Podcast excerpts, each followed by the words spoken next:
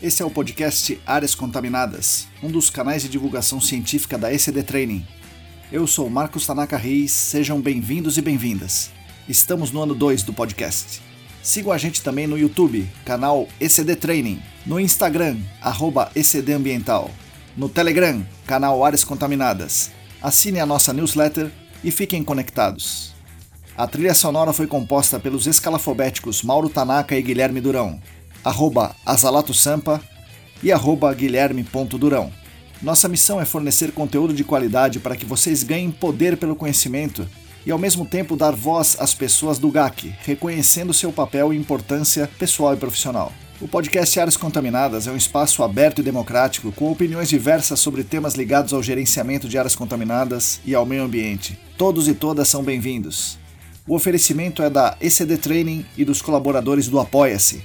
A edição é de Lilian Coreiaço Rios.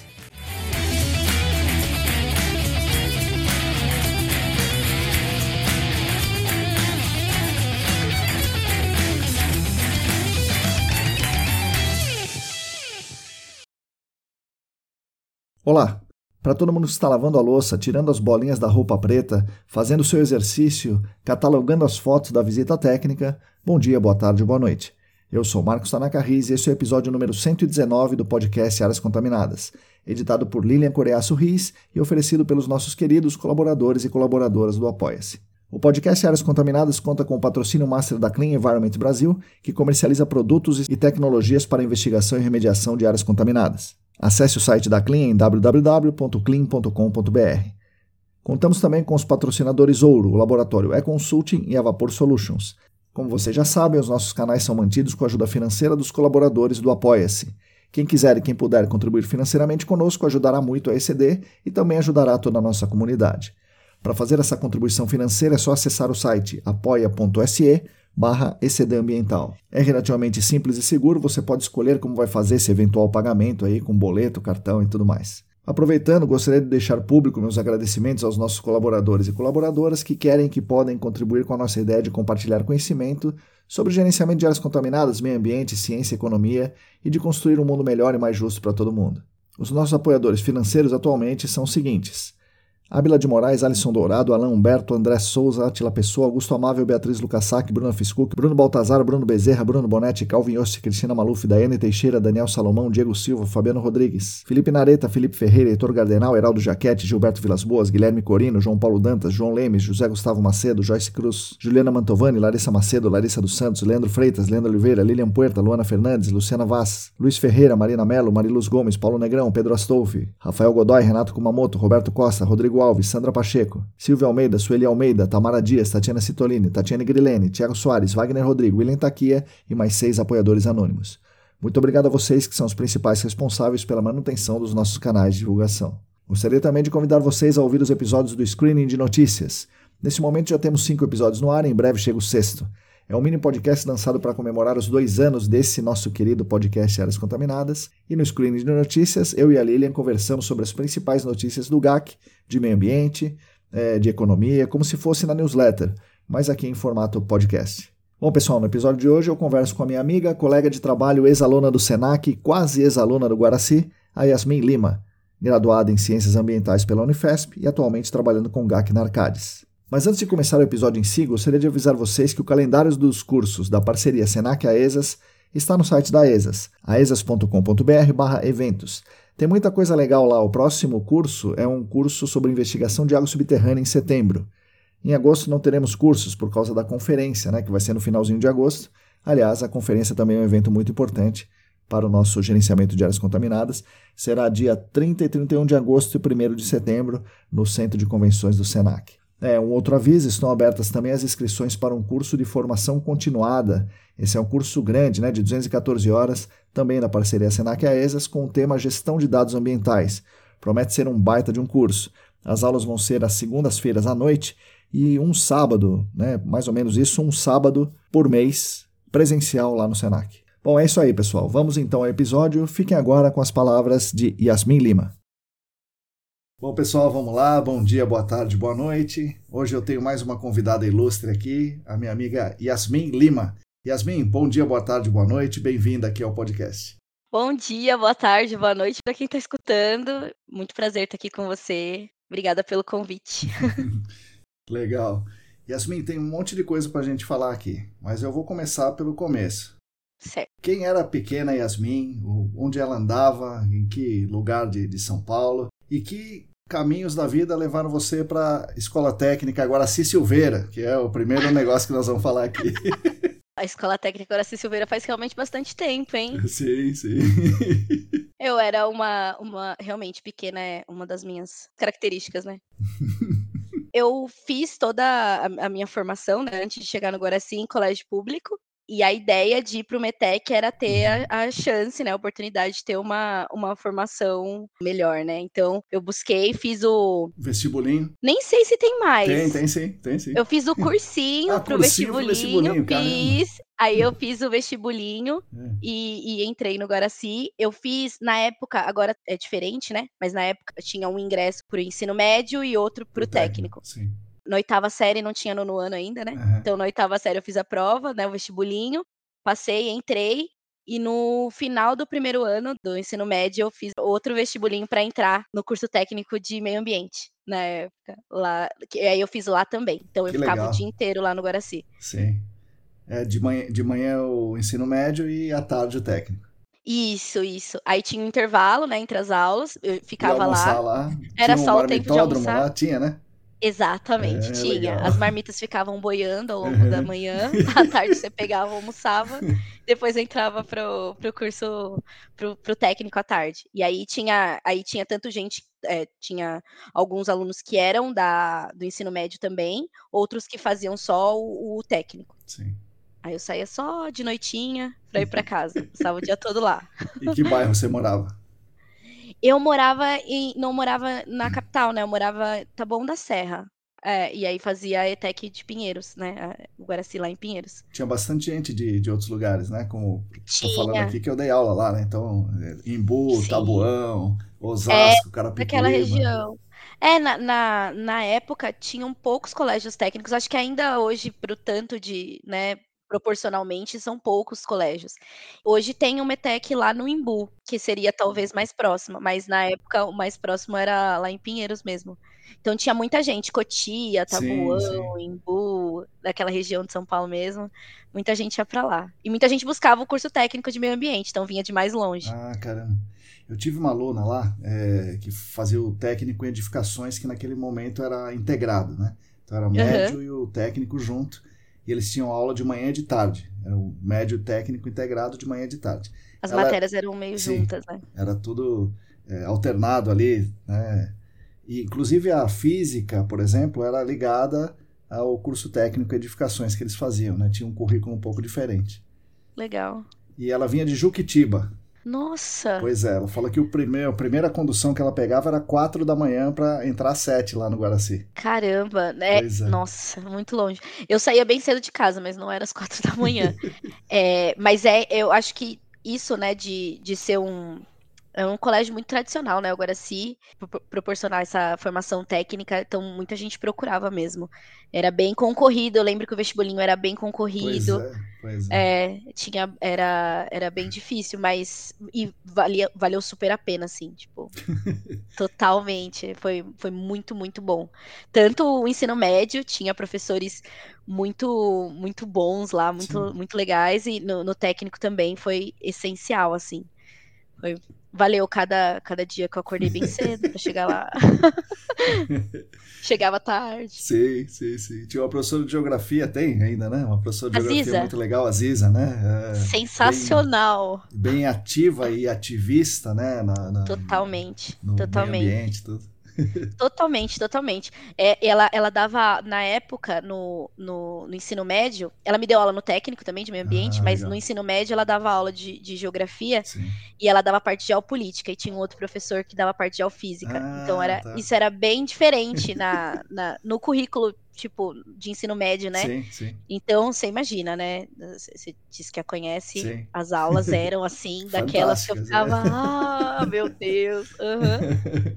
Legal, a gente não se conheceu lá, né, Yasmin? Uma pena, mas. Por pouco, por pouco, Marcão. Foi. Olha, você pegou a, a sala do lado, mas Senão seria mais engraçada essa história, né? Mas tudo bem, já, já é, é. curiosa o suficiente. Não, eu, é, eu acho que sim, em algum momento a gente pode até ter se cruzado, sim, sim, né? Sim. Ter trocado alguma coisa, mas a aula não tive esse privilégio, Marcão. eu, eu, é, quero conhecer as pessoas que tiveram aula de educação física, sim, sim, surreal. É. e como é que a vida é, né? Como os caminhos se encontram. A gente vai se ver muito depois, na pós, né? Pois é, pois é. é. Você me contando que estudou lá, não é possível. Como assim? Qual a chance?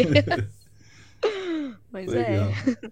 Bom, Yasmin, daí você pega, tá no técnico, fez o técnico, conclui e, e, você vai prestar vestibular. E o que te levou às ciências ambientais? E o que, e o que te levou na Unifesp, né? Ciências ambientais e Unifesp. É, na, na, verdade, assim, a escolha vem antes, né? Quando eu escolhi o curso do técnico uhum. de meio ambiente. É, eu, eu, acho meio cedo pra gente escolher o que vai fazer pro resto da vida, ah, né? Sim, com certeza. Mas naquela, naquele momento, a pequena Yasmin era muito curiosa. e eu tinha, sempre tive muita afinidade, assim, sempre gostei muito de ciências, uhum. é, muito de, de geografia e tudo mais. E os cursos técnicos, eles são. É, bem técnicos, uhum. mas eles são muito específicos, né? Então, lá no, no, no Guaraci mesmo, a gente tinha edificação, design de imóveis, uhum. é, coisas bem específicas. Né? Eletrônica, exatamente. É, confesso que não era, eu nunca fui muito habilidosa com essas coisas assim, né? Então, e como eu gostava muito de humanas, de ciências, meio ambiente veio super a calhar. E aí eu fui experimentar, uhum. me permiti experimentar. E me apaixonei, assim, eu sempre gostei muito, sempre fui muito observadora, sempre gostei muito de, de observar a natureza, de, né, tive sempre essa afinidade. Então, me encontrei. E aí, quando eu terminei o técnico, eu sabia que eu queria alguma coisa assim parecida, mas uhum. não exatamente o quê. Uhum. Então, Marcão, para ser bem sincera com você, eu prestei vestibular para tudo que você pode imaginar. eu prestei geologia, prestei uhum. biologia, prestei biologia marinha na Unesp. Caramba prestei ciências ambientais, prestei biomedicina. Caramba! é, tipo assim, tudo, um pouquinho de biológicas eu fui ali. É. E aí eu, eu lembro que no vestibular, né, o, o, curso de ciências ambientais, ele não. Ele é, era muito recente, ainda é muito recente na ocasião, né? É, se eu não me engano, na época, a gente tinha ciências ambientais em nove universidades. Uhum. É apenas. É, acho que todas elas públicas e em uma particular assim, o curso de ciências ambientais que eu ouvi falar, hum, talvez no técnico eu ouvi falar desse curso de ciências ambientais, mas muito superficialmente e surgiu mesmo como opção na, naquela fase de pesquisas mesmo. Uhum. Então tinha na Unifesp, eu nem sabia onde era Diadema, que é, é na ABC, né, lá sim, em Diadema. Sim. Mas eu prestei e eu lembro que o, os vestibulares saíram, né? Os resultados dos vestibulares saíram todos muito próximos, assim, né? Saía, o, na época, o ingresso na Unifesp era pelo Enem. Uhum. E aí tinha da, da Unesp também, a FUVEST, saíram meio parecidas e eu tive que escolher. E aí eu quase fui para a Unesp para é. fazer esse. Era se eu não me engano, é, o curso era de biologia com ênfase em gerenciamento costeiro ou biologia marinha. E, é São Vicente, e era no né, esse, esse São Vicente, é. isso, São Vicente, era no, São Vicente. E eu passei na, na Unifesp também em ciências ambientais. E aí, tô em momento de decisão, né? Aí fui na grade, é. olhei a, as grades, né? E aí me assustei um pouquinho, porque as ciências ambientais têm uma parte pesada de exatas, e não era exatamente o que eu esperava. Mas fui na grade falei, cara, me identifiquei ali com algumas matérias e tudo mais, e falei, ah, tem que escolher, vou escolher. É. Aí fui. É. Aí fui e tive uma aula de apresentação, assim, do curso. E aí eu falei, ah, não, é isso aqui. Que bom. Gostei. Que bom. e aí fui indo fui indo, é, me identifiquei bastante mesmo. E sou uma super entusiasta, assim, desse curso. Acho ele fantástico e, enfim, acho ele muito, muito diferente. Tem algumas coisas que eu, que eu vejo nesse, nesse curso, não tendo feito o curso, né? É, as pessoas que saem de lá, é, dá para perceber claramente que, que tem uma consciência, assim, geral maior. Elas, elas reivindicam mais os seus direitos, elas são mais conscientes do seu papel no mundo e, e, sabem que papel o outro tem no mundo. Então é uma formação realmente diferente do engenheiro ambiental. Eu fiz engenharia ambiental, tenho uhum. colegas engenheiros, e o engenheiro, você sabe como é que é, os ouvintes também sabem como é que é o engenheiro, né? É, o, as, o cientista ambiental é, é, bem diferente. Tem a mente mais aberta, sim, vamos, vamos dizer, tem a mente mais aberta. Uhum. E eu vi a grade também, tenho amigos que fizeram lá, talvez um pouco antes de você e tal, e, e tem muitas disciplinas, é, muitas coisas são interdisciplinares, não, não é aquela coisa estanque. Então, Sim. conta para nós, por que, que as pessoas de lá têm tanta cabeça aberta assim, são tão mais conscientes, e se a universidade tem a ver com isso, ou se são os alunos que são assim mesmo, por isso escolheram as ciências ambientais? Olha, acho que isso é quase um paradoxo. é o dilema Mas de Tostines, eu... né? É, exato, exato. Eu, eu acho que, assim, pensando assim nessa, né, nesse contexto, eu acho que atribuir, atribuiria a dois fatores, assim. O primeiro é uma universidade, é, é a universidade, é o campus da uhum. Unifesp, é o campus de Diadema, que é um campus, a história dele é bem interessante, eh, vem do Reúne, né, da, dessa, dessa expansão das universidades Sim. federais. Então, eu fui da segunda turma de Ciências Ambientais, né, o curso era de 2010 e o campus eu acho que é, tinha, ai, nossa, acho que três anos, é, assim, acho que uma turma formada, talvez. Uhum. É, de Ciências Ambientais eu fui da segunda turma. Mas o curso que antes tinha, acho que engenharia é, química, biologia e farmácia, é, já tinha, acho que uma turma formada, então talvez quatro anos. Então, eu acho que é, esse, esse, essa característica traz para o aluno é, de ciências ambientais, naquela, de ciências ambientais, enfim, dos outros cursos também, naquela época, uma construção. Uhum. A gente fez parte da construção dessa universidade, porque era tudo muito incipiente, para ser bem sincera com você. É, os, os, prédios eles eram alugados ou emprestados da prefeitura, uhum. É, não tinha uma estrutura, então assim é, houve toda uma reivindicação uhum. para conquistar é, a cidade e conquistar o campus ali na cidade. É, a gente tinha o, a Unifesp, ela é muito tradicional por conta do campus de São Paulo, da Sim. medicina, da área de saúde. Então a gente participou desse momento de é, tentar transferir até é, verba para construir esse campus em Diadema. Porque os caras lá da medicina não queriam, né? Estão chegando aqui para dividir a verba, imagina. Dividir já tem pouco, ainda vou ter que dividir. Sim. O curso de medicina é um curso caro, né? E o curso, é, os cursos de, de, do, do campus de Diadema também são cursos diferentes, né? Então a gente tem a farmácia, que uhum. tem também, né, um custo alto, né? A biologia e as ciências ambientais, que tinha muita saída de campo, tinha muita. Então, assim, é, é custo, tudo é custo, né? Uhum. Então, essa transferência de renda para Diadema e para as outras outros outros quatro campos que tinha na, na, na época, é, foi tudo conquista, assim, e eu participei do movimento estudantil lá na época, de uhum. centro acadêmico, me envolvi em tudo que tinha lá, experimentei um pouquinho de tudo na universidade. Eu acho que isso é um dos fatores, essa consciência, porque a gente realmente construiu um curso, a gente construiu o campus, né? Nada foi simples. Uhum. É, então, acho que isso traz também, é, muda totalmente a forma de enxergar as coisas, né? E traz uma conscientização de mundo real diferente.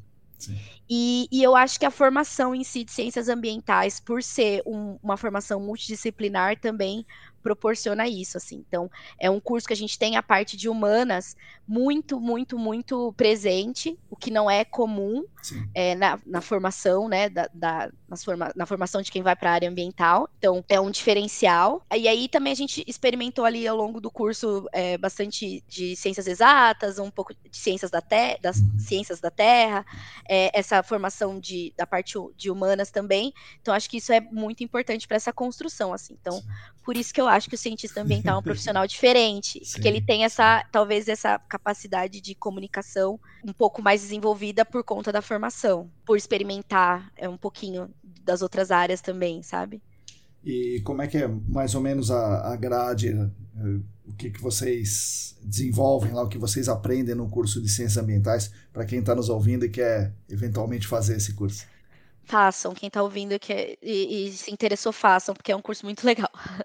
Na verdade, ele é um, assim, o curso de ciências ambientais nas universidades, né, eles são diferentes, né, não é uma grade integrada. Isso chegou a ser uma reivindicação em algum momento é, dos, dos, alunos e dos, dos, professores de ciências ambientais para que para tentar ter uma identidade de cientista ambiental um pouco mais definida. É, mas não é exatamente igual a grade para todos. Inclusive, o curso de Ciências Ambientais da Unifesp é um curso com a carga horária bem extensa, bem diferente dos outros. Na época que eu fiz, ele tinha 4.400 horas, mais ou menos. Hoje ele já, é, acho que deu uma mudada na grade também, né? É, em torno de 4 mil horas. Então, é um curso para quatro anos, é um curso bem pesado. é, é, um curso que a gente não chama ele nem de humanas, nem exatas e nem biológicas, né? Uhum. Porque ele tem uma estrutura que proporciona quase que equivalente todas essas grandes áreas, né? Como deve é... ser as ciências ambientais, realmente, né? Deveria ser assim, né? Exatamente, que são as ciências ambientais, né? É, então a gente tem a parte de ciências da Terra, que é muito, muito, muito ligada à geologia. Uhum. Então, acho que isso é diferente também dos outros cursos de formação, pelo menos do que eu escuto, assim, do pessoal que atua em GAC, porque normalmente essas disciplinas de geologia são só dos geólogos, uhum. mas o curso de ciências ambientais tem bastante, é, tem essa proporção em geologia. Tem as ciências biológicas e ecológicas, que aí tem bastante forte ecologia, biologia evolutiva, microbiologia, um pouquinho de tudo. Tem a, é, a parte de química, tanto que o, o cientista ambiental ele é ligado ao CRQ, então, o conselho de classe é o de química, porque tem a grade horária de química bastante é, volumosa também, inclusive, sofri bastante.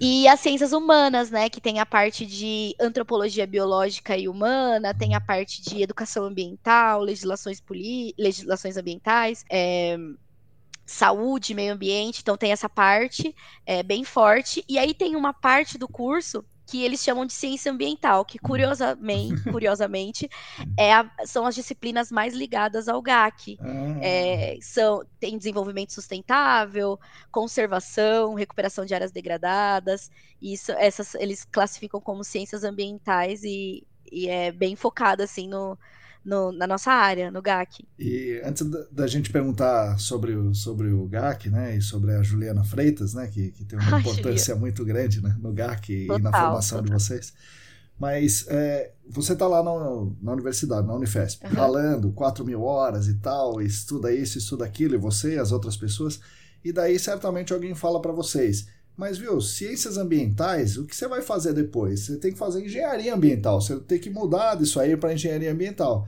Imagino que uma parte das pessoas tenha mudado. Né? Você não mudou, mas uma parte tenha mudado. Como é que fica esse burburinho do não vou ter, não vou ter emprego depois? Como é que, que isso chega no aluno ali?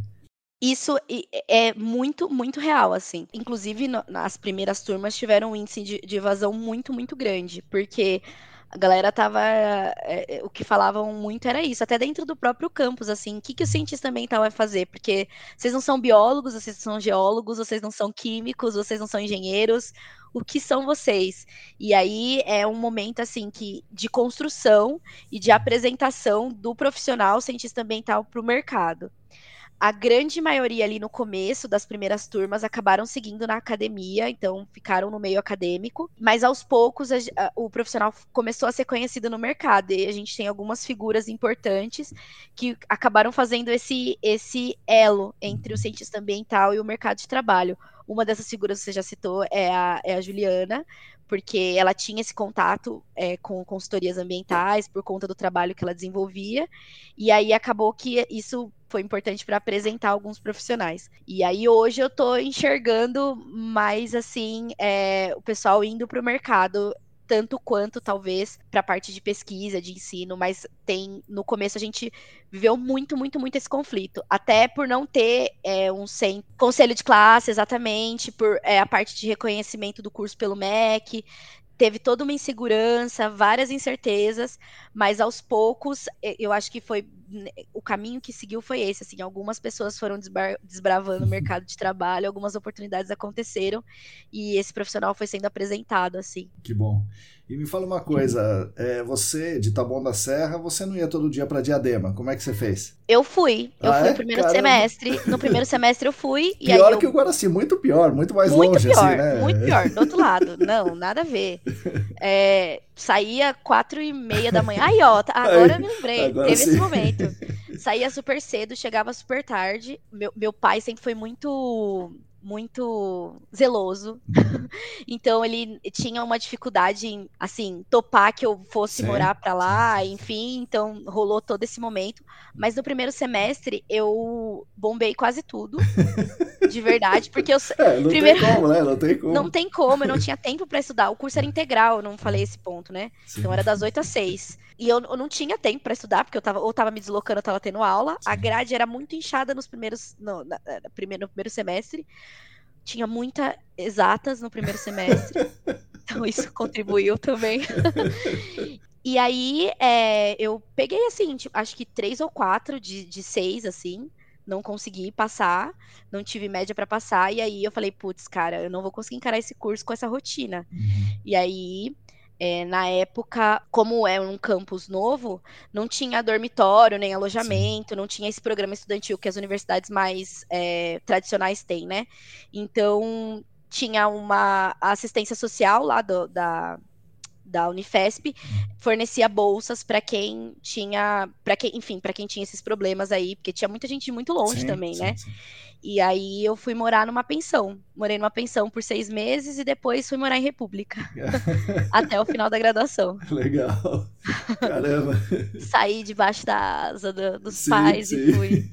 E eu fui direto do ensino médio, né? Então fui muito crua, assim, Nossa, fui muito imagina. imatura e, e. Mas assim, me virei, e aí depois, é, depois da, da bolsa, eu fui procurar iniciação científica para poder ter, né, para complementar ali, conseguir me manter, e foi assim que foi rolando. Que legal, que legal. Eu sempre quis ficar independente, assim, sabe? Quando eu saí de casa, eu quis é. ser independente, porque eu queria. Ah, acho que tem disso, sim, né? Sim, de, sim. De, de, mostrar que consegue. Sim, sim. E, mas deu certo, não tive que voltar para casa depois. Permaneci independente. Legal. E, e, como é que é, qual é o papel da, da Juliana Freitas, né? Então, para que os ouvintes que não conhecem, a Juliana Freitas é uma profissional é, renomadíssima né, no nosso mercado, um dos maiores nomes do, do, do gerenciamento de áreas contaminadas é, do Brasil. Ela já era antes de ir para a Unifesp, e quando ela vai para a Unifesp, ela consolida esse segmento dentro da universidade. Na, na ótica do aluno que não sabe o que é GAC, né? Tá lá do Guaraci, entrou lá na Unifesp, tá lá ralando pra caramba e aparece esse tal de GAC. É, qual é o papel da Juliana e, o papel da Juliana como professora, mentora em geral, e o papel da Juliana no GAC? Nossa, é, para mim, assim, é. Eu posso falar da Juliana por horas aqui, porque eu acho que ela é uma personalidade mesmo do GAC, é uma profissional é, diferenciada assim mesmo, e é uma inspiração para muita gente. Se a gente for assim lá no campus da Unifesp e perguntar da Juliana, assim, todo mundo vai ter esse, essa, essa admiração, assim, porque é muito diferente e, e eu me sinto privilegiada de ter trabalhado com ela. Antes de falar da Juliana, eu preciso contextualizar um pouquinho, porque eu não estava, é, apesar do curso de ciências ambientais ter esse apelo, assim, ter essa, essa característica de algumas disciplinas ligadas ao GAC, não era o que mais me, me fazia brilhar os olhos lá, né? Uhum. Te falei dessa minha personalidade super política, uhum. super engajada, eu participei de toda a construção ali, né? Participei de centro acadêmico, fui presidente do centro acadêmico, fui, enfim, participei da greve de 2000 e 2018? Não, 2015. Enfim, a greve das federais, sim, que parou sim, tudo. Sim, eu tava lá, enfim, fiz. Esse era mais ou menos assim a minha personalidade. E eu tinha é, muita afinidade com as disciplinas de humanas. Uhum fazia, é, na época eu já estava fazendo o TCC, comecei a fazer o TCC um pouquinho antes, com políticas públicas. Eu estava fazendo pesquisa com políticas públicas, mais especificamente unidade de conservação. Uhum. Então, ali naquele momento, Marcão, eu tinha me achado. Uhum. É isso. Eu amo fazer isso, só que eu não sabia o que eu ia fazer muito depois com isso, mas assim, eu estava nessa área assim mais de humanas. Sim. Mas para concluir o curso de ciências ambientais, eu precisava fazer horas de estágio. E horas de estágio, só a horas de estágio, hum. não ia ser o suficiente. Eu precisava também de um estágio remunerado, hum. talvez, né? e aí, por coincidência, te falei que eu morei em República, eu hum. morava com, ó, com mais quatro meninas que faziam farmácia e engenharia química, eu era a única de ciências ambientais. E a minha companheira de quarto, a é, Bruna, uhum. que também fez a pós de GAC, Sim. ela fazia iniciação científica com, com a Juliana, no laboratório da Juliana mas ela fazia engenharia química. Então, em algum momento, a Juliana abriu uma bolsa lá da FAPESP, muito específica, tinha uma carga de química muito grande, e ela foi fazer iniciação científica com a Juliana. E nesse meio tempo, assim, estava procurando estágio, precisava cumprir as horas. Ela me falou: olha, vai vagar uma, uma bolsa lá no laboratório. Uhum. Aí eu falei, caraca, assim, super, tipo, tinha acabado de começar o módulo avançado do curso, que é. é onde tem as disciplinas com a Juliana. E eu falava, caraca, mas as, as matérias da Juliana tem um monte de conta.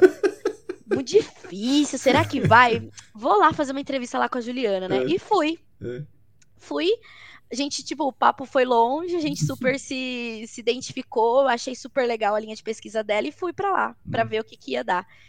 E ali, naquele momento, fiz a pesquisa, né? Era com oxidação química, bem bancada assim mesmo, né? Uma meio teórico, assim, a gente estava experimentando é, algumas, enfim, alguns um, é, oxidação química em geral, exatamente. A gente fazia simulações em, em modelos bidimensionais é, para, enfim, entender como é que como é que era a injeção, como é que aconteciam as reações, enfim. E era um projeto bem grandão, e dentro desse projeto grandão tinha várias linhas de pesquisa, e eu peguei uma delas. Uhum. Cara, eu adorava ficar no laboratório. Eu adorava o laboratório, eu adorava ficar mexendo com as frascarias, adorava ficar experimentando as coisas, adorava montar a caixa, que era um trabalho absurdo. Fazer as contas ali da estatística do negócio. É, essa, é, essa eu não gostava muito não, Marcão, mas eu fazia também. A Bruna me ajudava muito nessa parte. Mas a gente, é, e era um, era um, como era um projeto grande, com várias linhas dentro, era muito colaborativo, então tinha muito aluno de mestrado e aluno de iniciação científica, de doutorado também é, no Lamas, que é o laboratório que a uhum. Juliana é uma das professoras, né? Então, e tinha, era, sim, super legal, porque tinham pesquisas que eram ligadas com uma parte mais de química, então tinha uma outra professora de química, outras que tinha a parte de solo, então tinha uma professora de solos que também, né, é, trabalhava no laboratório, então era meio integrado, e todo mundo meio que trabalhava junto, era super colaborativo, eu amava aquele clima, e eu adorei trabalhar no laboratório. Fiz a minha pesquisa, tive a bolsa, né, da iniciação científica, apresentei. E uma das pessoas que trabalhavam comigo lá no laboratório, uma mestranda, a Lilian Puerta, sim, sim. ela tinha sido gerente de projetos na, numa consultoria. Sim. E nesse momento também abriu uma vaga de estágio, ela me indicou, e aí eu conciliei por um tempo, depois fui pro, pro, pro mercado, e aí nunca mais voltei para as políticas públicas e, pro... e segui no GAC. Desviou o meu caminho e eu fui seguindo. Aliás, a Lilian Puerta, eu chamo ela para ser entrevistada aqui, mas ela tá fugindo de mim. É, ela, ela, é, é, ela, é, assim mesmo. Se ela, Lilian, se você estiver ouvindo, é, ela sempre foi assim, Marcão. Difícil, ela é difícil. Ela é difícil. Mas eu vou insistir também, um pouco mais, então. Insiste, porque ela tem história, viu? Inclusive, nossa, assim, é, eu participei eh, no, no, meio do mestrado dela, ela ficou grávida do segundo filho. Uhum. E assim, tipo, ela tava para entregar o mestrado e, e, grávida, e às vezes o, o, filho dela mais velho ia pro laboratório com a gente.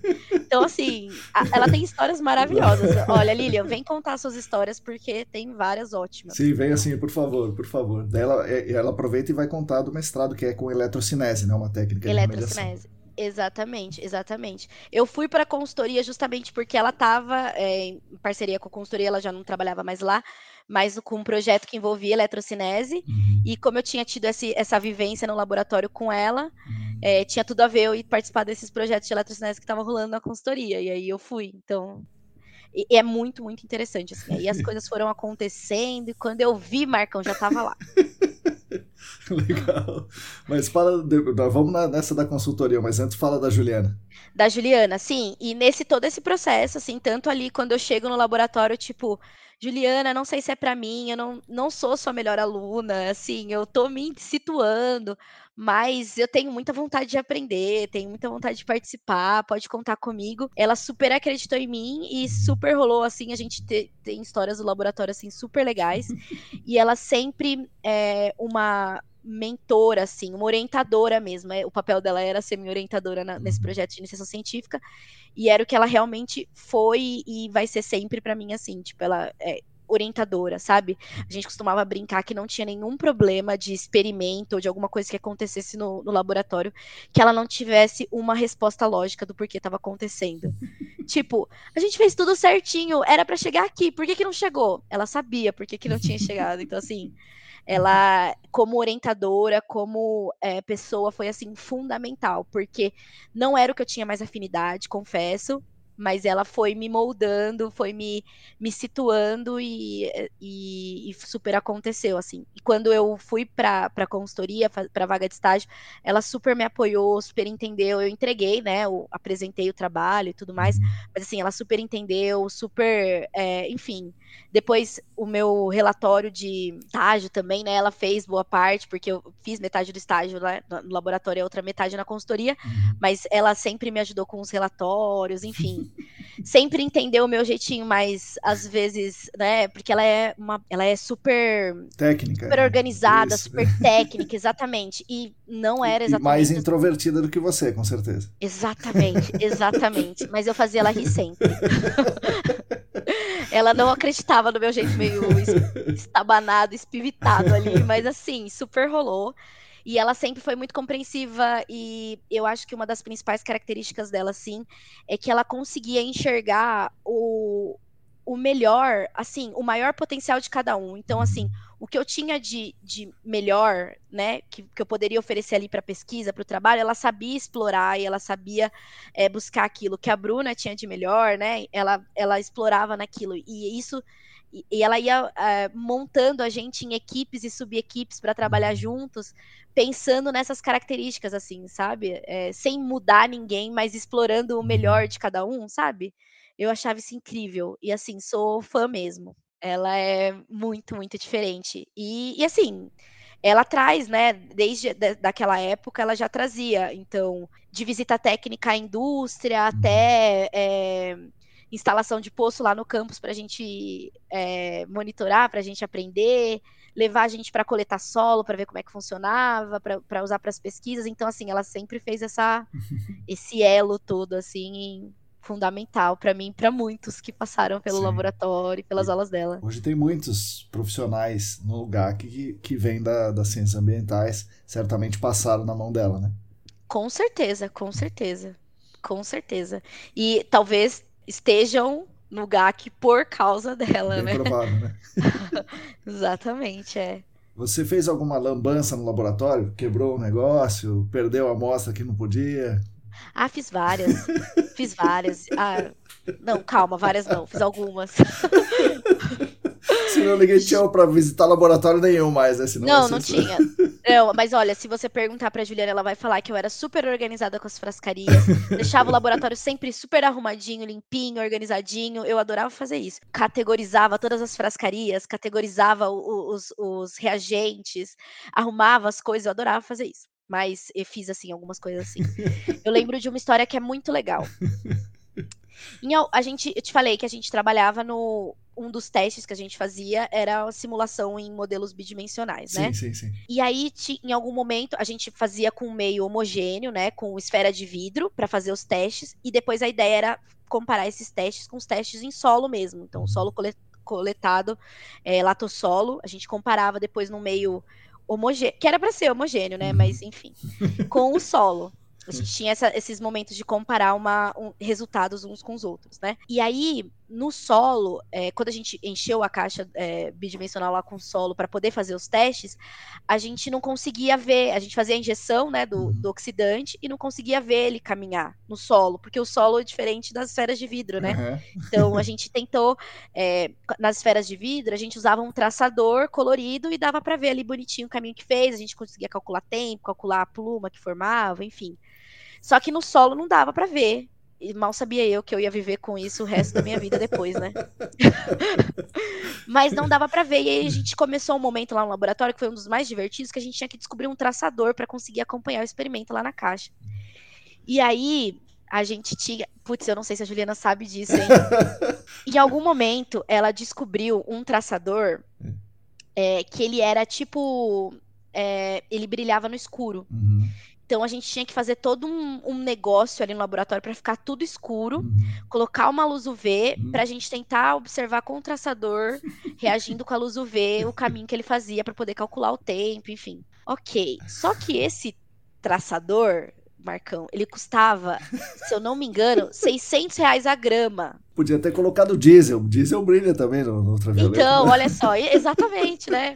Mas é, o negócio era reagir o oxidante uhum. ali, né? Tinha que sim, ser uma sim. coisa. A gente, juro que a gente tentou fazer com, com canetinha primeiro, sabe? Uhum. Marca-texto, mas sim. não brilhava. É. E aí a gente achou esse traçador que ele é um traçador biológico. Uhum. E aí ele brilha no escuro, mas não foi feito para isso, né? E ele custava 600 reais o grama. E pra gente fazer a solução era assim: um pouquinho dele na balança, com um pouquinho de. Não Ai, teve um Deus. dia que eu derramei o negócio na Deus bancada lá? Meu Deus do céu, foi uma Acabou lambança. Acabou o negócio falei... 600 reais o grama. Não, e aí eu ficava tentando fazer a conta na minha cabeça. Quanto que eu gastei aqui do projeto agora? Meu Deus, a Juliana vai me matar. Mas assim, tudo dá-se um jeito, né? Uma limpada ali na bancada, separei o que dava para ver, consegui aproveitar um pouquinho. Eu acho que a Juliana nem ficou sabendo. Agora sabe. Né? Torceu o pano assim, né? De volta. Até o último, consegui salvar um pouco, mas per perdi um pouco do, do traçador caríssimo. Nossa senhora. Desculpa, Juliana. Aquele furo que deu lá nas contas que você foi prestar você tá explicado. Fui, fui eu. Bom, daí você vai é, prestar, é, você vai fazer um estágio numa consultoria, né? Numa, você vai fazer um estágio numa consultoria famosa, renomada aqui no, no, no estado de São Paulo. Sim. E, e daí você, e isso é em Pinheiros e você em Diadema. E agora, o que você fazia de Diadema para Pinheiros e tal? Você morava em Diadema eu, ainda? Eu morava em Diadema ainda e, e ia fazer o estágio lá em Pinheiros, até o momento que eu terminei as disciplinas. Quando eu entrei no estágio, na consultoria, eu já estava no finalzinho do curso. É, não tinha muitas disciplinas, tinha algumas horas poucas para cumprir. E no começo, logo que eu comecei, eu fazia ainda uma disciplina ou outra, uhum. conciliava com, com estágio na consultoria, e eu ficava indo de, de Diadema até Pinheiros, né, metrô, ônibus, fazia todo esse trajeto, aí até eu terminar todas as disciplinas. Aí quando eu terminei todas as disciplinas, eu fui é, morei um tempo com, com a minha mãe, uhum. mas aí, assim, logo é, ela ainda morava longe de Pinheiros, né, e tudo mais, aí eu fui morar com umas amigas mais próximo ali e para poder conciliar, porque a, rotina e a vida Sim. na consultoria não é não é fácil, né? Qualquer tempinho que você ganha já é é muito. É, é, muito, exatamente. Mas acho que por uns seis meses, talvez um pouquinho mais, eu ainda ia de Diadema até Pinheiros, todo dia. E aí você vai na consultoria e você trabalha. É, quando eu te encontrei na consultoria, você estava mais no comercial, mas você também atuava na parte técnica. Como é que é isso aí? É, é mais técnico, mais comercial? É de tudo um pouco? O que você fazia lá? De tudo um pouco, né? Eu trabalhava numa consultoria é, de médio porte, assim, né? Uma consultoria renomada. É, eu comecei o estágio com dois projetos que envolviam eletrocinese e oxidação química, porque tinha essa experiência no laboratório, mas confesso que não era a mesma coisa. É. Longe disso. Imagino. e aí eu fui me adaptando com aquela experiência que eu tinha de bancada para a vida real. Uhum. Aquele eletrodo numa caixa 2D que eu usava desse tamanhozinho que virou uhum. né, os negócios gigantescos. E um desses clientes, que era em São Bernardo, então eu, eu fazia visita até, né, nesse cliente, porque eu estava perto, acompanhava bastante as atividades. É, depois do estágio, quando eu fui contratada como analista, eu comecei a, é, a trabalhar com outros tipos de projeto, sem muito mais na, é, na parte de diagnóstico e remediação. Eram os projetos que eu mais trabalhava. Em algum momento eu fui, eu passei a fazer um, a, atender um cliente específico que tinha algumas auditorias, então eu fazia as auditorias desse cliente, aí rodava o Brasil fazendo auditoria de fornecedor, tudo mais, mudando um pouquinho do que eu tinha mais afinidade, mas foi muito importante, aprendi muito, porque eu conhecia processos industriais, né? É. Então isso nossa, daria, dava, complementava muito com o que eu fazia, tipo, sabe, deu outra visão das sim, coisas. Sim lidar com outros, é, lidar na prática ali, em, em observar e focar em, em, processos, né? Então, foi muito interessante. E depois que eu finalizei, enfim, tive essa passagem nos projetos de auditoria, eu fui para a parte comercial. Aí eu trabalhei um ano por conta, assim, de demanda mesmo. Me é. chamaram, ah, Yasmin, você, você, você, é comunicativa, você gosta de falar? E eu sempre brincava, né, que eu, é. que eu queria ir pra parte rica do dinheiro, para o comercial. e aí a, aí a minha gerente na época topou a loucura, me chamou. É. E eu fui trabalhar no comercial e gostei muito. E, e, e, e, acho que desempenhei bem, trabalhei bem no comercial, gostei. Só que eu tive que escolher em algum momento, né, porque eu ainda tinha, atendia tecnicamente alguns clientes e estava trabalhando no comercial, fazendo proposta, elaborando escopo. E aí, em algum momento, falaram: Ó, oh, Yasmin, você quer ficar no comercial 100% ou você quer voltar para a área técnica? E aí, né, nesse momento, eu já, já tava fazendo a pós de GAC, né? Uhum. Já tava, assim, cheia de vontade de aplicar coisa técnica, conceito técnico, de ver no campo e tudo mais. Aí, eu optei por voltar para a área técnica. Aí, fiquei mais focada na área técnica até o ano passado, quando eu mudei de consultoria. Legal. E o, o que, que é bom e o que é o, a, a, parte melhor e a parte pior do comercial e a parte melhor e a parte pior do, do, da parte técnica que você escolheu? O que, que eu pesei, né, para fazer essa escolha. Na parte comercial é muito dinâmico, então assim, cada dia era um dia diferente. Não que a parte técnica não fosse, né, mas assim, cada dia era uma proposta nova, era uma solicitação nova do cliente, era contato com um fornecedor diferente para poder elaborar os escopos e as propostas e tudo mais. Então, era muito dinâmico e, e eu acho que gosto muito disso, assim, de, de experimentar coisas diferentes, assim mas ao mesmo tempo era tudo a demanda é, é, é, muito alta e é tudo muito corrido. Então como eu gosto de, de dar atenção para certas coisas para certos processos de, de, conversar de construir uma história num projeto e tudo mais tudo isso no comercial não acontece né? As coisas só passam por você e vai e vai pro próximo e vai exatamente. Você é só é aí próximo. Então como eu tenho isso de né eu, eu sempre me apeguei aos projetos, aos clientes e às histórias ali, né? É, então, isso para mim é, num, era, um, era um ponto negativo assim na parte comercial. E na área técnica, apesar de ter uma demanda alta também, tudo mais, você tem um talvez um, um prazo maior de contato com as coisas, então mais tempo para desenvolver, mais tempo para aprender dentro de, de um mesmo case, assim, né? Então, acho que isso que, que pesou um pouco. E eu, eu gosto muito, é, eu gosto muito de, de tratar dado, eu gosto muito de interpretar dado, de escrever relatório, eu gosto muito, gosto de apresentar coisa para o cliente, de pensar em solução. E aí, nesse sentido, a área técnica né, explora mais essa, essas minhas afinidades, né? Então, acho que por isso que eu escolhi ir para mais para a área técnica, mas gosto do comercial, do relacionamento com o cliente, de elaborar escopo, de contato com o fornecedor, eu gosto também. Mas pesando, gosto mais da área técnica, talvez. E você hoje, é, você trabalha na parte técnica, mas é, técnica, técnica, fazendo relatório, ou vai no campo, ou elabora o projeto, ou você tem que gerenciar alguma equipe, o que, que você faz hoje? É, hoje, hoje eu num, numa consultoria maior, né? É, então, eu, eu tenho um, um cliente, alguns projetos desse cliente, e aí eu fico é, nessa interface, assim, de área técnica e gestão de, de pessoas, gestão de, de equipe, né? Então, eu tanto essa parte de solução, enfim, de interpretação de dados e tudo mais, mas também tenho grande parte do meu tempo é nessa parte de apresentações para o cliente ou de gestão de equipe, da equipe que está executando sistemas de remediação, né? Trabalhando com sistemas de remediação, de pensar na, né, no layout de sistema, como é que a gente vai melhorar, como é que a gente vai otimizar, um pouco de, disso de, de contato com, com, com, as equipes, de passar informação, de fazer esse, esse elo entre escritório e campo. Eu tenho um pouquinho disso, assim, né? Fico nessa interface. Então você, você vai menos no campo e você fica mais no escritório vou menos ao campo e, e, fico mais no escritório. Mas é, eventualmente vou, faço visitas também tal. É, gosto bastante de campo, inclusive. Gosto muito de campo, de fazer campo.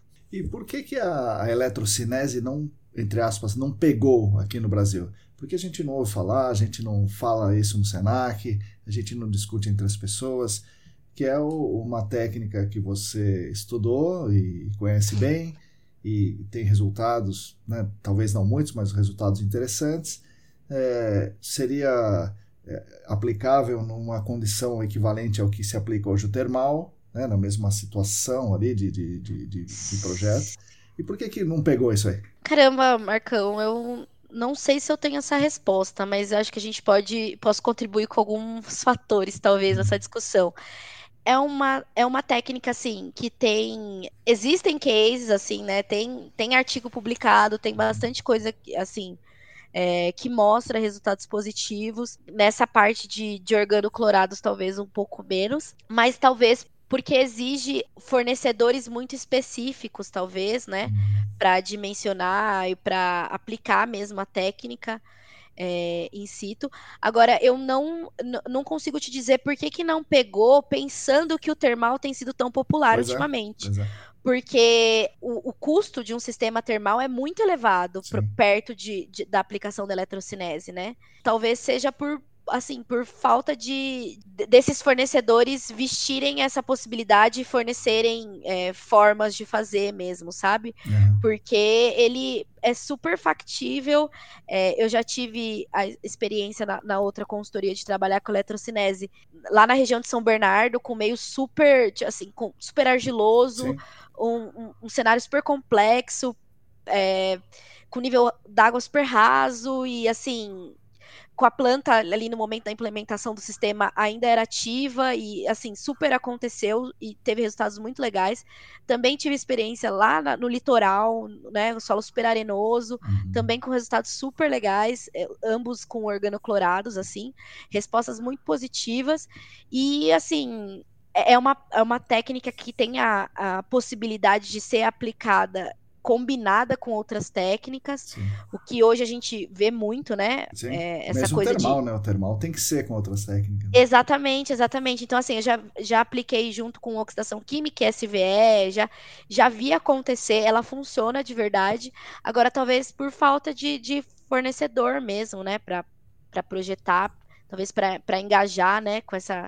Sim. Com esses conceitos, talvez seja isso, mas é uma, uma técnica muito promissora, assim gostaria de ver em outros projetos, porque é, é bem promissor. E pensando em custo de implementação, em custo de operação, é, apesar de não ser tão, tão rápida né, quanto a operação de um termal, o custo e assim a complexidade de implementação me parece, pelas experiências que eu tive, até menor do que o termal. Uhum. Então, é, é uma discussão importante. A Lilian podia. Sim.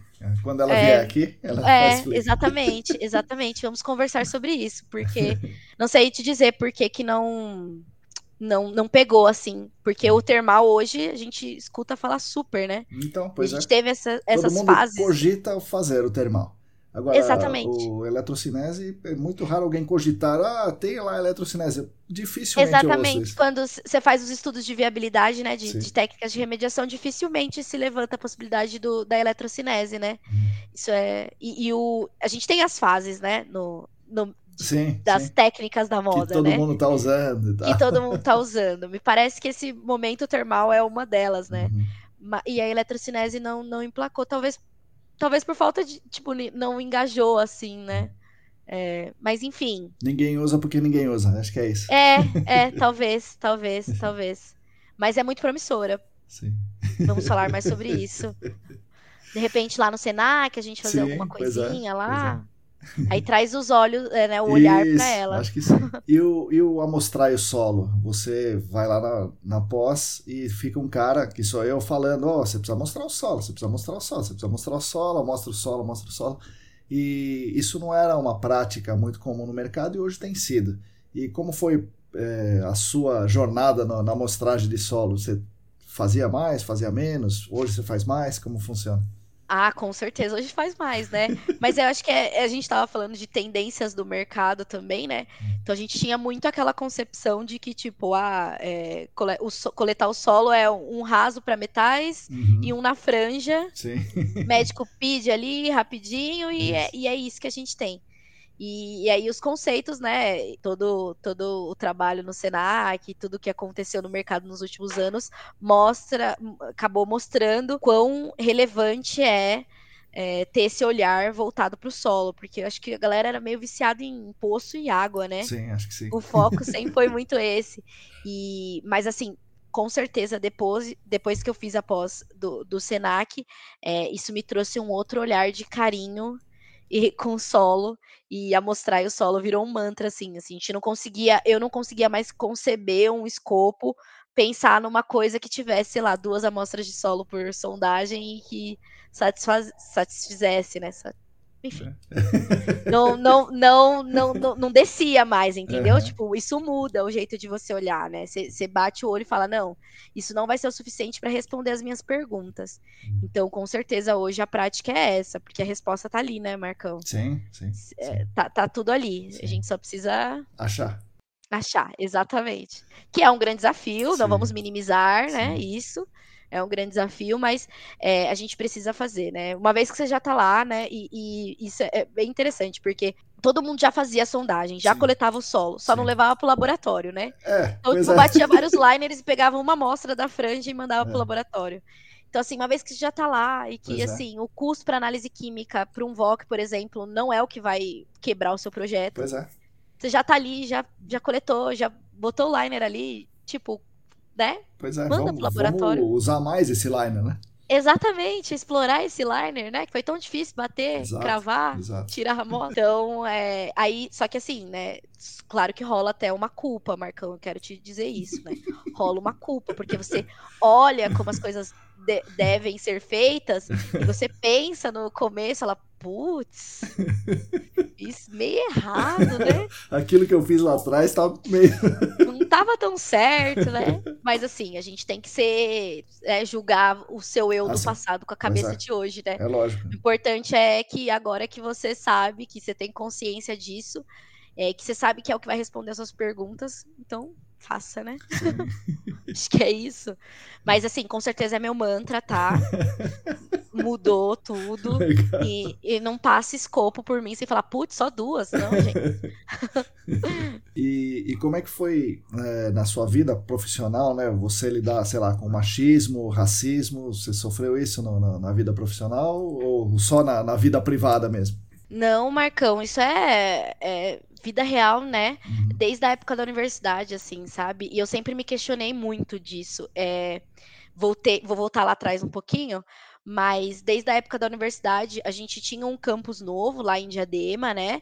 Que é uma que já, já foi a cidade mais perigosa do, do, do, do Brasil, assim, é uma tem essa, essa característica. Eu, eu lembro que quando eu fazia faculdade lá, tinha toque de recolher, depois das 11 ninguém ficava na rua. É. Real, assim, né? Então, era uma região bem pobre e você olhava, entrando na universidade, né? É, apesar da precariedade da estrutura física, quando você abria a porta da universidade, isso não, não correspondia sim, com o entorno, sim, né? Sim, então, eu fui uma das poucas alunas negras na, na, na, na turma, no andar, no prédio e no campus, uhum. sabe? Assim, dava para contar mesmo. E a realidade que você via dentro da universidade pública é. não correspondia à vida real do entorno. E, e aí, essa questão do machismo e tudo mais também, é, é, na, na vida profissional, eu senti muito, porque assim, sempre acabava, eu acabava ficando à frente de equipes de majoritariamente homens. Uhum. É, o contato na indústria era basicamente com engenheiros homens, uhum. É, com pessoas mais velhas do que eu, então tinha também essa questão. É, e é, e para mim uh, foi muito difícil mostrar é, liderança e competência nesse cenário tão diferente de mim. Então, eu trabalhava com homens, normalmente mais velhos, e é difícil que eles enxerguem na, numa mulher mais nova até a capacidade de liderar ali a equipe ou de, de, direcionar a equipe tecnicamente. Então, eu passei várias vezes por desconfiança. Já, uhum. já teve uma vez numa indústria que eu fui trabalhar com a equipe, o cliente, né, a pessoa que estava ali representando o cliente me perguntou: Ah, tá, mas que horas que vai chegar o, o líder aí, né, o engenheiro? Que horas vai chegar o engenheiro? Não, não tem engenheiro, uhum. sou eu. Tá, mas e, mas eu falei com um cara, né? Era meu coordenador, eu falei com um cara, ele não vai vir? Não, sou eu. E tipo, e às vezes até de, de, de mulher também, né? De estar tá acostumada Sim. a trabalhar com essas referências masculinas e quando tem uma outra mulher, ter dificuldade de, de, de enxergar nessa mulher é, capacidade técnica, enfim. Então aconteceu muito, assim. Eu acho que tanto machismo. É, racismo, eu acho que também já vivi algumas situações. É, já com de comentários assim, é, tipo o cabelo, ah, o capacete e o cabelo, já ouvi, sabe? Já tive várias hum, coisas assim, já é. passei por vários momentos assim. coisa, assim. E tipo, na hora você fica em choque assim, né? E aí demora para você digerir. Exatamente. Isso, né? Demora para você digerir, para você entender. E depois, eu não sei se, né, acho que muitas pessoas talvez se, se, se, sintam assim, rola uma culpa de não ter respondido de pronto ou de não ter reagido para aquela situação, mas é porque uhum. você não tá ali esperando que isso sim, aconteça, sim, sim. né? Aí você toma um, um soco na hora até você respirar e às vezes talvez reagir e, e, e você tem que ser assim uma princesa né para reagir para não porque às vezes é o cliente às vezes é né um superior se cobra de reagir mas você tem que reagir de uma forma não, a culpa exatamente não é sua, mas lógico, você né? se, é se, se, se, cobra de reagir de uma forma que você não pareça agressiva para de repente não endossar um estereótipo que existe também sabe então e aí rola uma culpa porque você não reagiu e, cê, e você traz aquilo, putz, se fosse agora eu ia falar assim, assim, assim, só que na hora você não falou desse jeito. Então, assim, já sim, teve vários sim. momentos já, é, Marcão. E eu acho que na nossa área é uma coisa que a gente precisa prestar muita atenção, sabe? Eu não vejo muitas uhum. mulheres negras trabalhando no, no GAC, é, talvez em cargos Sim. maiores, né, principalmente. Então, coordenadoras, supervisoras, gerentes, é muito difícil de encontrar. Posso aqui contar nos dedos, se é que vim todos esses cargos. Uhum. Então, é, uma, é, um, é um ponto de atenção, sabe? Porque eu acho que é, equidade, tanto de gênero quanto racial, é, não é número só, sabe? A gente precisa sim, sim. É, de pessoas que representem isso é, em cargos de liderança que sejam referências. Então, assim, não é só, tipo, ter um monte sim. de estagiário ou jovem aprendiz, pretas e pretos e mulheres, entendi. assim, sabe? A gente precisa de referências, né? De... Isso é muito importante. É, eu, representatividade, representatividade né, né no, de como, como liderança também, sabe? Não é só um número, não é tipo contar uhum. quantos tem e colocar numa balança, porque é muito diferente um, uma estagiária e uma gerente, a influência disso, né? O, o, eu acho que isso é um ponto muito importante e que nas consultorias, principalmente, precisa ser. Precisa encarar isso, sabe? Precisa falar sobre isso, pôr o dedo na ferida, sabe? Uhum. Não é não, não, não, é só número. E não é frescura do, do sua não que é. tá não é, falando aqui. Né? Infelizmente, é isso aí, você estava lá na universidade, só é, você. Exatamente, exatamente. Numa universidade e que estava. A universidade foi colocada Hã? lá, né?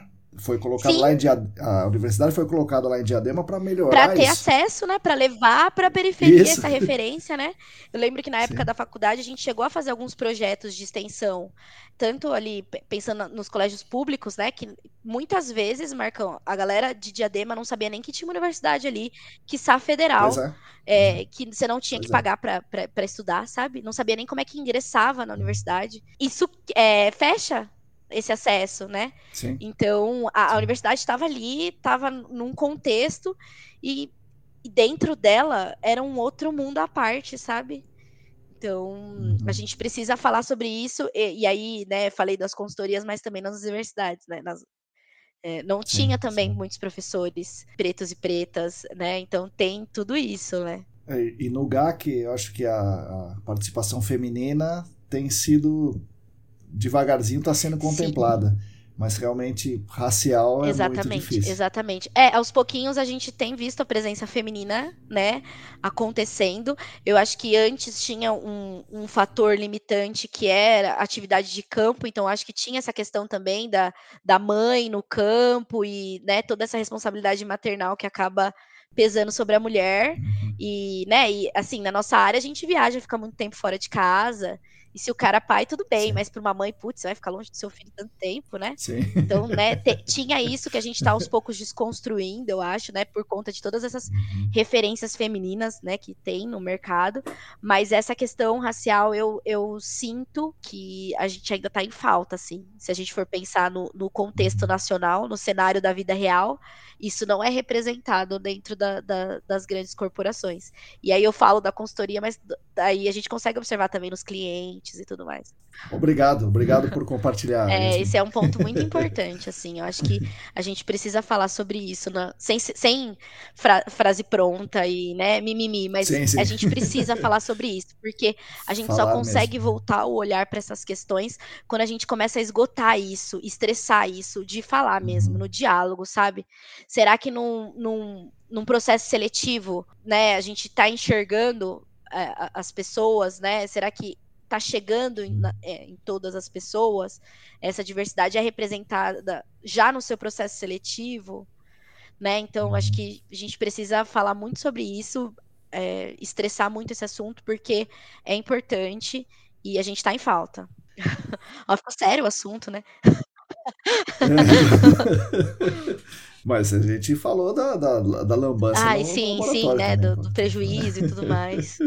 o, e a, aquela, aquela moça que ia mudar o mundo com as políticas públicas entra no GAC e no GAC a gente começa a ver um negocinho pequenininho ali. Né? Sabe aquele risco de 10 a menos 5? De alguém talvez inalar o vapor e, e daí se gasta muito dinheiro para a gente mitigar um risco de 10 a menos 5 de alguém inalar o vapor. E quando a gente faz uma escavação e, e expõe o motorista daquele caminhão ao risco de 10 a menos 3 de morrer num acidente de é. trânsito.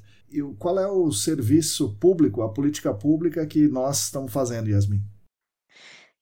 Isso é, isso é muito, muito, muito interessante, Marcão. Talvez, é, desligando aqui, eu tenho uma leve crise existencial. o que estou fazendo para o mundo. Obrigada por isso, mas eu preciso pensar sobre isso. Importante também, porque eu estou chegando nos 30, então tem todo esse momento de reflexão. Chegando é tipo. Ixi, eu tô com é. 50. Não, então é porque tá falam que tem essa fase, né? Que quando você chega nos 30, você começa a repensar toda a sua vida, né? Sim. É, é verdade. E aí você me fez pensar agora na, na menina que entrou no Guaraci, agora na, no meu engajamento uhum. político, né? E o serviço, uhum. é, o serviço que a gente presta para a sociedade, né? Enquanto parte da sociedade, né? Mas eu acho que é, o principal, talvez é, trazer um olhar não só dessa parte mais técnica ou da concentração de um ponto que tem ali, mas o que tudo isso envolve. E eu acredito num GAC que onde essas questões técnicas elas serão sempre muito importantes, né? E são, mas que a gente consiga unir isso com o com a prestação de serviço pública, né, para as pessoas, para as comunidades, para os trabalhadores. Essa parte de sustentabilidade também, que a gente precisa falar sobre isso também, né, dentro do, do nosso núcleozinho.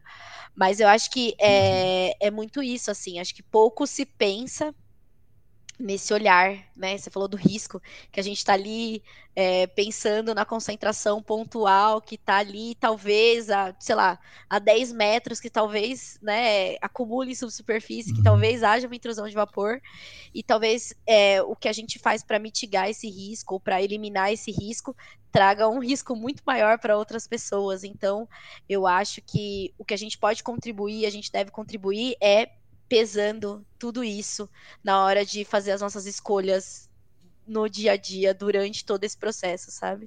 É, e aí é uma coisa que a gente está descobrindo juntos, que a gente vai descobrir juntos, pensar juntos. Sim, não, sim. Tem, não acho que tem uma solução pronta, né? Não, não falamos de ciências exatas aqui.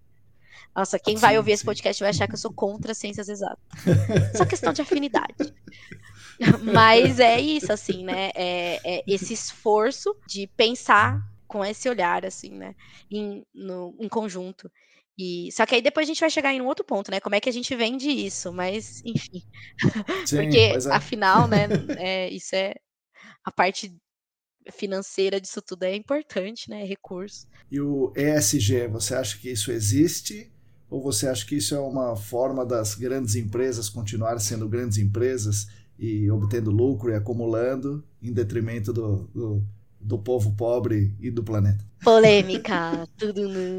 Eu acho que, assim, conceitualmente é tudo muito bonito, mas a gente tem que tomar muito cuidado para não pegar umas velhas soluções e pintar de verde, né? Então eu acho que assim, no fim, quem aplica e quem vivencia é, é, isso são as pessoas, né? E aí a, a, acaba que essas pessoas ou esses grupos de pessoas vão ter que, com base nas suas vivências, experiências e ideais, aplicar isso ou só pintar soluções velhas de verde, né? Então eu acho que isso depende muito, apesar de ser uma iniciativa que a gente vê aí, né, que é, que está acontecendo, que está em alta, eu acho que a gente precisa trazer isso para o mínimo, para a vida real, e as pessoas que estão envolvidas nisso e nos projetos, ou enfim, em outros projetos que possam vir envolver esses conceitos, precisam vestir isso e, e se empoderar de, desses conceitos para que sejam de fato aplicados da, da melhor forma possível, sabe? Porque eu acho pessoalmente, que tem muita iniciativa, tem, que tem muita coisa que acontece hoje que é para só para continuar ah, lucrando quem já está lucrando, né? E, enfim, outra fonte de, de renda, assim, para quem já está para os poderosos, né, digamos assim. Então, Sim. eu acho que quem quem está envolvido em projetos que, né, nesse sentido e quem tem essa essa é, esse viés assim é uma responsabilidade muito grande para não se perder do mesmo jeito que é, a gente estava falando ali do, do, nosso papel social enquanto agentes de meio ambiente, né? É, para não se perder mesmo, para não ficar tão técnico a ponto de perder o olhar humano e Sim. ou de não enxergar as demandas do planeta real, né? Vida real. É possível ter a sustentabilidade, melhorar o, o planeta dentro do capitalismo ou a nossa luta tem que ser para superar o capitalismo e só assim haverá sustentabilidade? Ai, Marca, hoje você tá me colocando em. Aí te corto essa. Não, então. não, não. Eu acho que assim, a gente só consegue ter uma resposta se a gente tiver algum modelo que tenha, né? A gente só vai ter uma resposta certa se a gente tiver algum modelo de referência que fale assim, ah, funcionou. É, e eu não sei se a gente tem esse modelo.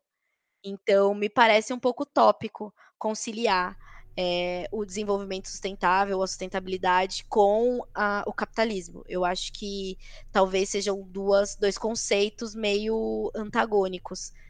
Ah, talvez haja alguém aí, ou algumas pessoas, ou uma geração que tenha a capacidade e a sensibilidade de unir isso de uma forma que possam coexistir. Mas hoje, pensando no cenário de hoje, pensando no Brasil de hoje, eu acho meio antagônico, assim. Eu acho que a gente precisaria mudar um pouco mais do que apenas a, a, as, ações de sustentabilidade é, num, num contexto do que a gente já tem hoje, sabe? É mais embaixo, buraco mesmo. Então, hoje eu enxergo como antagonismo, mas é, talvez as próximas gerações, ou a próxima geração, ou essa geração, muito engajada, possa os cientistas ambientais que estão lá Exatamente, exatamente. Consigam trazer esse, essa coexistência. É, isso era um olhar que a gente trabalhava muito na época da faculdade mesmo, assim, de, de como aplicar tudo isso, como pensar em meio ambiente, como pensar em, é, em conservação, em preservação, diante de um contexto de capitalismo extremo, né? Como é que eu vou falar de, sei lá, preservar o meio ambiente para gente que está com fome é, essa coexistência é e o ambiente tem que ser preservado exatamente, para eles. Exatamente, exatamente. E, assim, dadas as devidas proporções é, e responsabilidades para quem cabe, né? Então, assim, o que, que é o meu, sei lá, escovar os dentes de torneira fechada perto de uma grande indústria sim, sim, que está desperdiçando exatamente. no seu processo e não está nem aí com isso e que despeja no rio depois e polui os recursos hídricos. E, tipo, qual que é o peso disso. E obtém lucro Exatamente. Exatamente, exatamente. Então eu acho que a gente tem que pensar em tudo isso dando o devido peso e responsabilidade para quem tem que ter, né? Bom, Yasmin, a gente chega num, num momento diferente do podcast que você pode me fazer uma pergunta se você quiser. Então, Marcão, eu acho é, tem uma coisa que eu sempre tive curiosidade de te perguntar. É, eu acho que assim, todo mundo que teve contato com você, que acompanha os podcasts, que acompanha assim os seus artigos e tudo mais, sabe muito da sua didática, né? De, dessa sua capacidade de ter né, da, da, didática para passar conhecimento, para promover discussões, para causar, né? Ter essa, você é tipo uma faísca, né? Nesse sentido, então, de causar reflexões, discussões, enfim. Você acha, você entende a sua formação como professor? Você acha que isso contribui para essa sua capacidade? Porque a gente sabe que tem muita gente que é muito técnica, mas que talvez nem todo mundo que é muito técnico consegue passar isso e fazer o, o trabalho e o papel que você faz. Então, você acha que essa formação mais humana e mais, né, é, a parte de educação é relevante para esse papel que você ocupa hoje, né, de, dessa figura? Pra gente? Você acha que, que, que tem a ver? Bom, primeiro, obrigado, né? Muito obrigado. Segundo, eu não sei se eu tenho tanta capacidade assim como ah, você tem. disse, né? Mas... Mas é só minha opinião.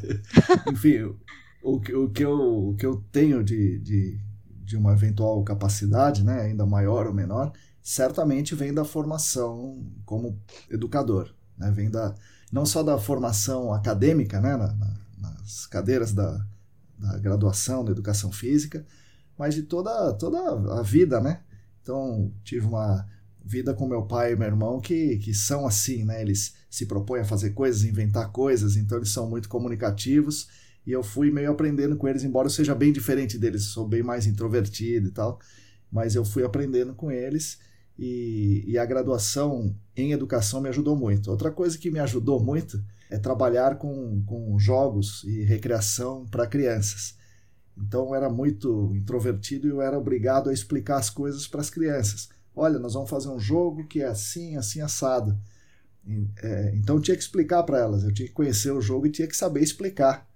Então esse desenvolvimento me fez saber é, melhorar as minhas explicações. Eu sempre gosto de desenvolver as pessoas. Né? Então, eu quero explicar para que a pessoa saiba. Não adianta eu saber. É, eu, é, eu saber não adianta nada. Eu preciso fazer saiba. com que as pessoas que estão é. me ouvindo saibam. Senão, não adianta nada. Então, é isso que eu tento desenvolver.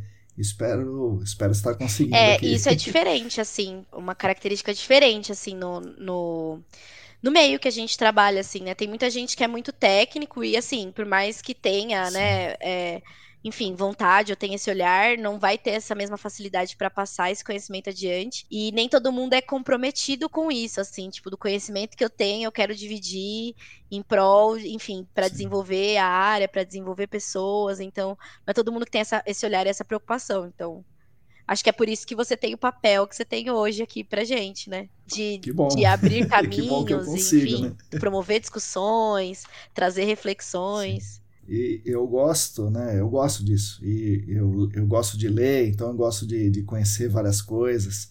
Então isso também facilita, né? Eu gosto de imaginar que a minha cabeça é aberta também para transitar em vários assuntos.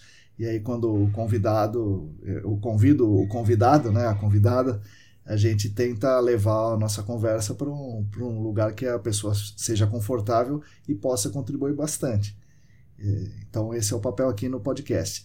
E nas aulas, em geral, nas, nos, nos cursos mais técnicos, podcasts mais técnicos, eu acho que tem bastante gente que é muito técnica e não consegue explicar direito, mas é comprometida. Sim. Ela é comprometida, mas ela talvez não consiga, né? E, e, e, eu me ponho no lugar do aluno, é isso. Eu acho que o, o, o cara que sabe muito, talvez ele imagina que o interlocutor saiba tanto quanto ele.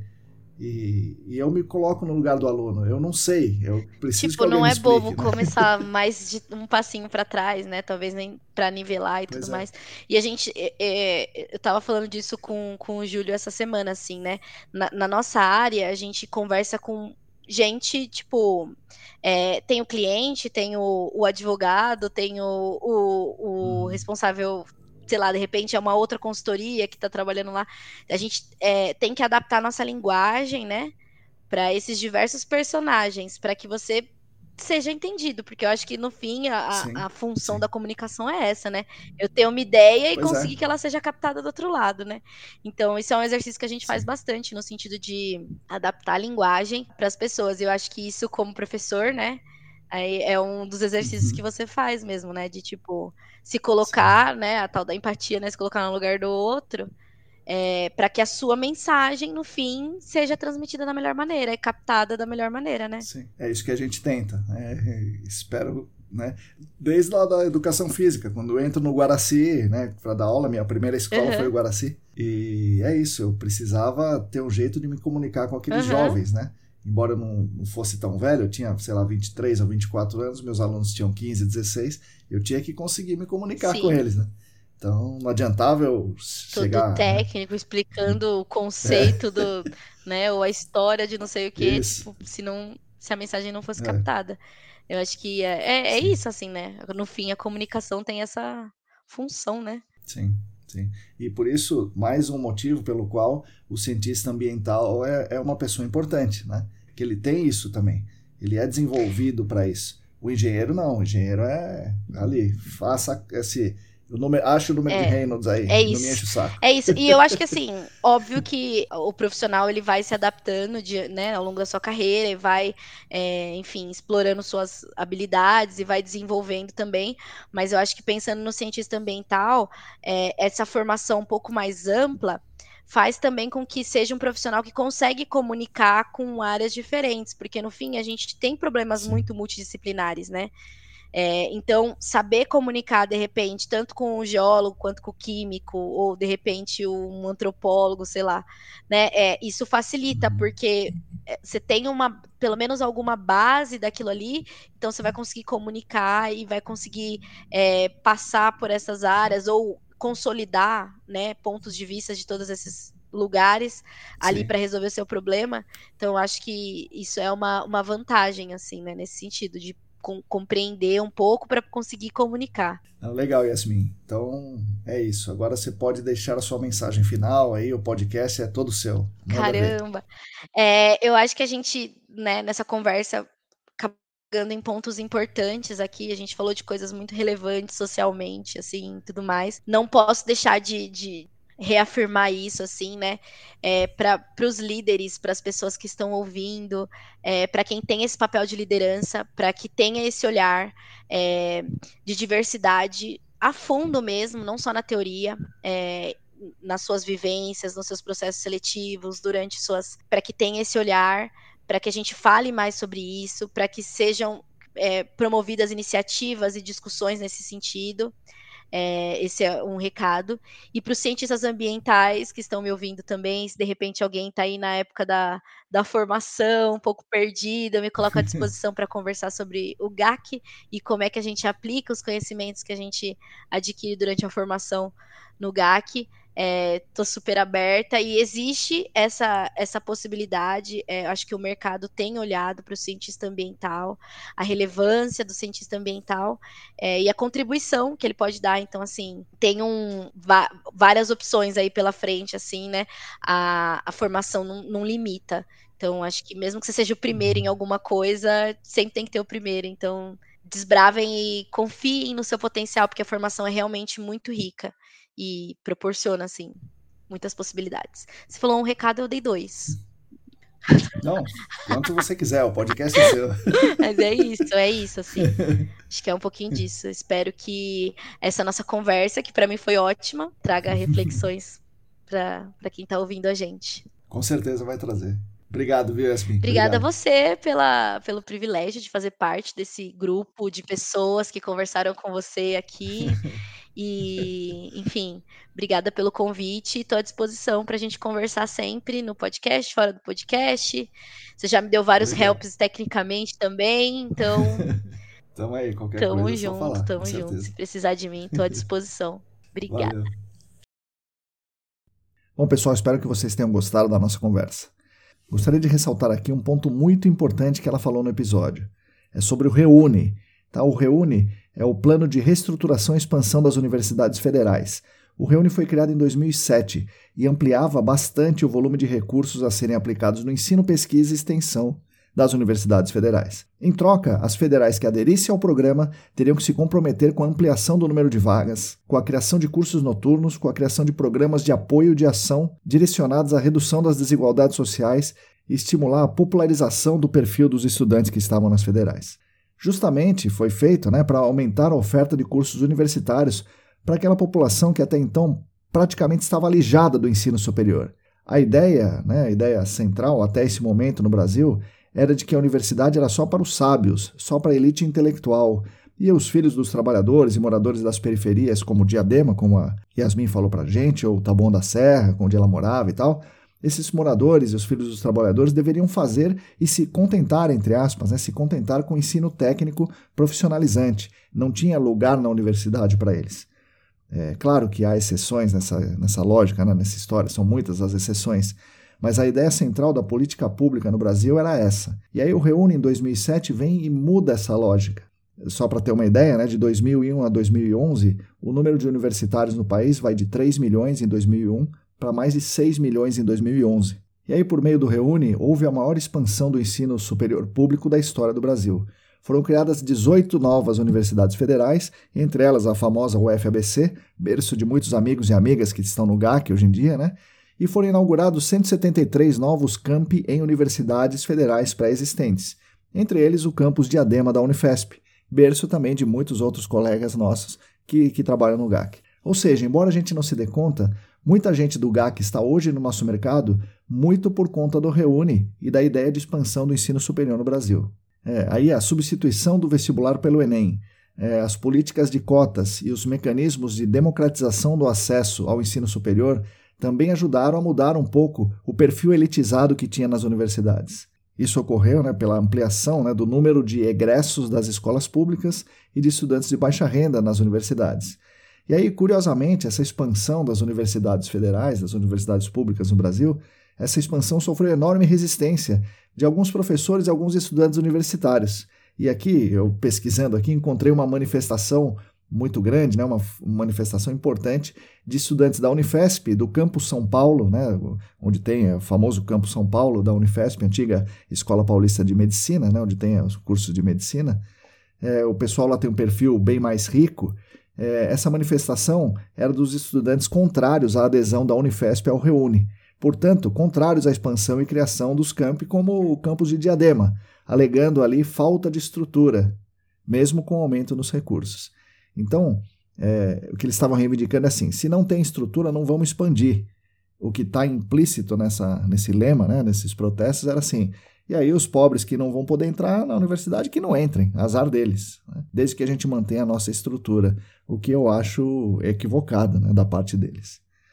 Bom, achei válido trazer esse recorte aqui, porque já faz um bom tempo da implantação desse programa, né, do Reúne, e é interessante olhar historicamente a correlação de forças e as enormes lutas que ocorreram nesse período, porque os profissionais, agora que são recém-formados na UFABC ou na Unifesp Campus Diadema, podem não saber da batalha que foi poder democratizar o acesso ao ensino superior.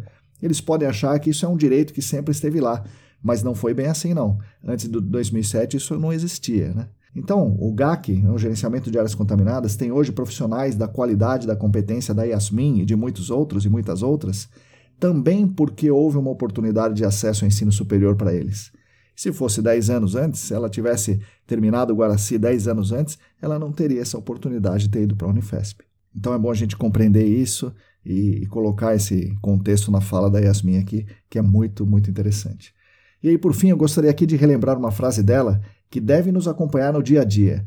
A equidade deve ser muito mais que um número. A equidade deve ser buscada permanentemente e políticas públicas afirmativas devem fazer parte do cotidiano, para tentarmos minimizar essa desigualdade brutal que qualquer teste do pescoço consegue verificar. Faça o teste do pescoço aí na, onde você trabalha e veja quantas pessoas negras tem trabalhando ao seu lado, quantas pessoas negras tem em cargos de direção. Então, para reduzir essa desigualdade, a equidade deve ser buscada permanentemente, deve ser mais que um número. Não só é, o recorte racial, mas o recorte de gênero, o recorte de orientação sexual, enfim, vários outros, né? A gente deve sempre buscar a equidade e essa busca deve ser permanente e não só um número. Agradeço mais uma vez a atenção de todos e todas vocês, aguardo suas críticas, sugestões, comentários e opiniões. Agradeço aqui novamente aos nossos patrocinadores, a Clean Environment Brasil como patrocinadora Master, o Laboratório E-Consulting e a Vapor Solutions como patrocinadores Ouro.